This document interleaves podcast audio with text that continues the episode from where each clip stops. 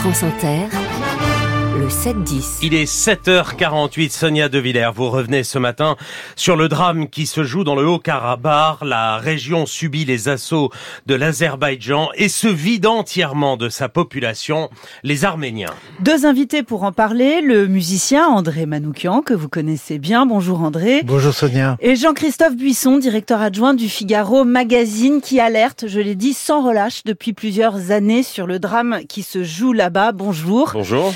Ces images effroyables, Jean-Christophe Buisson, que vous publiez dans le journal, ces témoignages déchirants que nos, nos reporters euh, ramènent de la région de ces Arméniens qui ont tout abandonné derrière nous.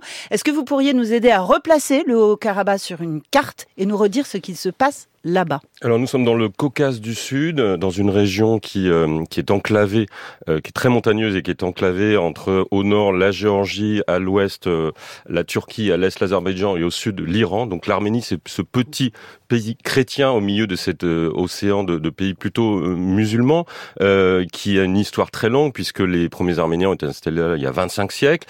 Et l'Artsar, si vous voulez, c'est une région de l'Arménie historique qui été rattachée par Staline en 1923 à l'Union soviétique et à la République d'Azerbaïdjan. À l'époque, dans, dans le sud du Caucase. c'est ce qu'on appelle nous le Haut-Karabakh. Le mot Arsar, c'est un mot arménien. Le Haut-Karabakh, c'est un mot qui est à moitié, enfin, turc, perse et russe. Ce qui est extraordinaire parce que c'est vraiment les trois pays qui, à un moment donné, ont occupé cette région et qui sont donc des, des invités extérieurs. Mais c'est toute l'aberration de cette carte dont on est en train de C'est une peau de, léopard qui est créée, créée par Staline pour éviter que justement les identités nationales prennent le dessus sur l'internationalisme soviétique. Donc en Azerbaïdjan, on a installé des régions comme le Nakhichevan ou l'Artsar qui étaient à majorité, à grande majorité, à 99% arménienne. Et puis lorsque l'URSS s'est effondré en 91, eh bien ces régions-là ont demandé leur indépendance ou leur rattachement à l'Arménie. Et l'Azerbaïdjan, devenu elle-même indépendante à la chute de l'URSS, a refusé, a fait une guerre. L'Arménie l'a emporté à cette époque. Et en 2020, l'Azerbaïdjan a retenté de conquérir ce territoire, il en a conquis les deux tiers, et là, il vient d'en conquérir le troisième tiers, avec une guerre éclair de 24 heures qui a fait des centaines de victimes et qui a chassé les 100 pour l'instant plus de 100 000 des 120 000 habitants arméniens euh, de cette région. 100 000 arméniens d'Azerbaïdjan, de, cette enclave dont on parle, le Haut-Karabakh. 100 000 Arméniens sur 120 000 habitants. Ça s'appelle une épuration ethnique. Ça s'appelle une épuration ethnique. On va se poser la question ensemble. Un mot d'abord, André Manoukian. Vos grands-parents arméniens sont arrivés en France en 1923. Ça fait un siècle exactement. Et pour vous, ces hum, images dont je viens de parler, qui submergent les médias occidentaux là depuis quelques jours, elles font ressurgir les, fantômes du passé. Elles font ressurgir le cauchemar. Euh, ça fait le, le combat des, des, des Français de la d'origine arménienne, de tous les Arméniens de la diaspora depuis ces dernières années, depuis les années 80. C'est reconnaissance du génocide, de ce qui s'est passé, du crime. Je vous rappelle juste que pour reconstruire textualiser un petit peu l'histoire. C'est comme si aujourd'hui, en Allemagne, vous aviez des statues d'Hitler et l'histoire officielle allemande, elle raconterait que ce sont les Juifs qui ont massacré les Allemands. Euh, il y a une semaine encore, je donnais un concert. À la fin, il y a une dame qui est venue, elle m'a dit merci monsieur, vous m'avez réconcilié avec mon pays. J'ai dit c'est quoi votre pays? Elle me dit l'Arménie. J'ai dit mais c'est quoi votre problème avec? Elle me dit bah je suis arménienne mais je suis née en Turquie. Et alors? Eh ben alors, euh, dans toute mon enfance, on m'a raconté que c'était les Arméniens qui avaient massacré les Turcs. Maintenant on voit arriver à nouveau cette chose innommable, on voit ces vieilles dames, euh, euh, on voit ces gosses, on voit tout ça. Et euh, Jean-Christophe Buisson est un des rares à alerter depuis de, deux ans, trois ans. C'est son combat. C'est, je, le remercie ici parce que voilà, il est tombé amoureux de ce pays. Allez savoir pourquoi. Il y a que des cailloux là-bas. Mais bon. Et il s'y est rendu plusieurs fois, hein, Jean-Christophe. Et il s'y est rendu plusieurs fois. je veux dire Sylvain Tesson également. Et, et, puis on assiste aujourd'hui impuissant à ce drame. Ça me rappelle cette chanson d'Aznavour. Ils sont tombés où il dit pendant que les Arméniens se faisaient massacrer en 1915, l'Europe découvrait le jazz. Bah là, l'Europe, elle fait quoi? Elle signe des accords pétroliers avec un dictateur sanguinaire qui est le, le président de l'Azerbaïdjan. Et on peut rappeler que 1915, c'est un million et demi de morts, hein, le premier génocide Là, arménien. on demande même plus ça maintenant. On demande juste foutez-nous la paix. Maintenant, c'est le sud de l'Arménie qui est en danger, mais qui est en danger parce qu'Erdogan et le président turc et le président azerbaïdjanais se, se disent maintenant, on va continuer le boulot. Quoi. On va y revenir pour que que tout le monde euh, comprenne hein, justement cette géographie euh, complexe, Jean-Christophe Buisson, euh, l'ambassadrice d'Azerbaïdjan, était l'invitée ce matin de France Info. Elle répète, comme elle le fait depuis plusieurs jours, que c'est cette centaine de milliers de personnes qui ont fui leur pays et qui se retrouvent démunies de tout en Arménie dans des camps de, de réfugiés avaient le choix de rester. Mmh. Vous me permettez le point Godwin tout de suite là? Je vous en prie. Voilà. En 1933, on disait aux Juifs aussi qu'ils avaient le choix de partir. Est-ce que, est-ce que des Juifs euh, pouvaient rester en Allemagne nazie en 1933 Non. Est-ce que des Arméniens peuvent rester citoyens d'un pays où il n'y a aucune liberté d'expression, aucune liberté d'opinion, où il y a un racisme d'État euh, Vous n'avez pas l'occasion, mais les livres scolaires en Azerbaïdjan sont d'un racisme total, échevelé, contre les Arméniens. Les Arméniens, c'est une sous-race. Ce sont des chiens qu'il faut chasser. Je cite le président azerbaïdjanais. Nous chasserons les Arméniens comme des chiens.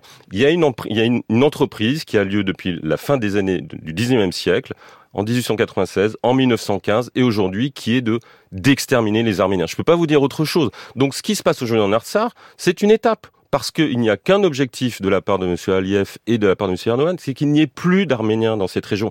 Et ils vont peut-être y arriver parce que la démographie arménienne est une catastrophe, parce que quand vous êtes arménien aujourd'hui, que vous avez 20 ans, vous n'avez qu'une envie, c'est de rejoindre un lointain cousin, une lointaine famille en France, aux États-Unis, en Russie, en Australie, je ne sais où, parce que c'est un pays pauvre, qui n'a pas de ressources, qui n'a pas d'accès à la mer, qui a juste le malheur d'être mal positionné entre trois Qu'est-ce qu'on peut faire, messieurs Qu'est-ce qu'on peut faire? On ah bah, rappelle donc. L'urgence, c'est d'aider humanitairement. Attendez, on rappelle juste que c'est une enclave au milieu des mmh. montagnes. Comment peut-on physiquement y accéder? Comment peut-on physiquement y, acheminer de l'aide? Comment peut-on physiquement y, acheminer des armes? C'est une question toute bête, mais quand on regarde la carte, ça mmh. semble ah, impossible. il n'y a que des que des ponts aériens qui peuvent être euh, possibles pour envoyer du matériel, des ressources, etc. Ce qui est, ce qui est le cas aujourd'hui. La France, euh, la ministre, euh, Madame Colonna va demain en Arménie en avion et va peut-être annoncer des, euh, une aide supplémentaire, une aide humanitaire. Moi, j'avais accompagné Jean-Baptiste Lemoine à l'époque en 2020, en décembre 2020, qui apportait beaucoup d'aide humanitaire aux hôpitaux, à tous les blessés, aux milliers de soldats blessés lors du, conflit de 2020. Simplement, il y a une aide humanitaire d'urgence qui est faite et puis à un moment donné, il faut sanctionner le bourreau. Euh, on sanctionne la Russie économiquement, par exemple. C'est très facile de bloquer les avoirs du clan Aliyev, parce qu'il faut rappeler que le clan Aliyev, c'est un clan multimilliardaire, le président de l'Azerbaïdjan, qui a des avoirs partout dans les îles des Caraïbes, en France, en Grande-Bretagne, etc. Il est facile de au moins convoquer l'ambassadrice d'Azerbaïdjan pour lui dire ce n'est pas bien parce qu'aujourd'hui le gouvernement français qu'est-ce qu'il fait? Il dit ah ben non mais il faut on, on essaie de faire une résolution à l'ONU. On sait très bien qu'une résolution à l'ONU ça marchera pas parce que la Russie s'y opposera. La Russie veut garder évidemment le Caucase du Sud dans son giron.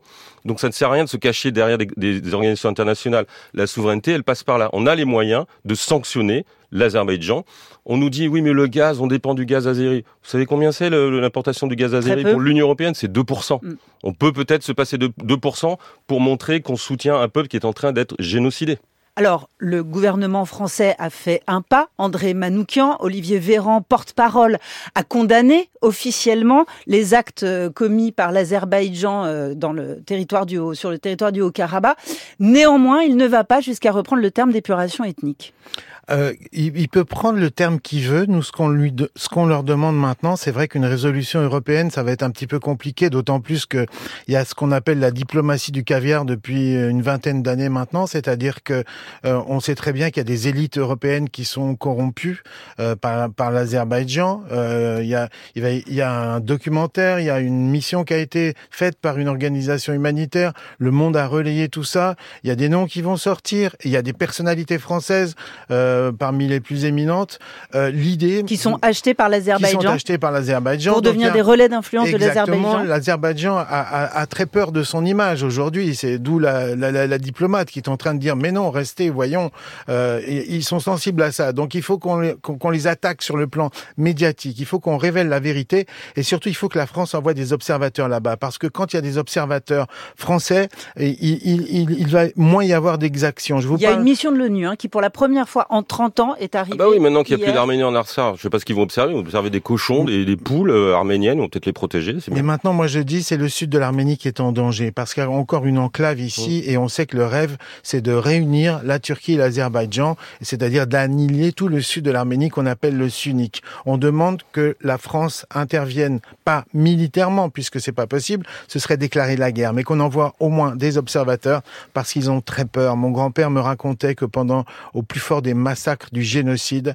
Euh, il y a un soldat allemand tout d'un coup qui a fait un geste pour arrêter. Je veux dire, ils ont peur, ils, sont fascinés par l'Europe, euh, et bien que l'Europe se décide et, que la, la, France a toujours été le, le, à la pointe du combat arménien. Je remercie Macron, mais il est un peu seul. Maintenant, c'est à nous d'agir, nous les Arméniens de la diaspora, et de mettre une pression. Et encore une fois, je remercie mon camarade à côté. On vous entend. Merci André Manoukian, merci Jean-Christophe Buisson. Et merci à vous Sonia.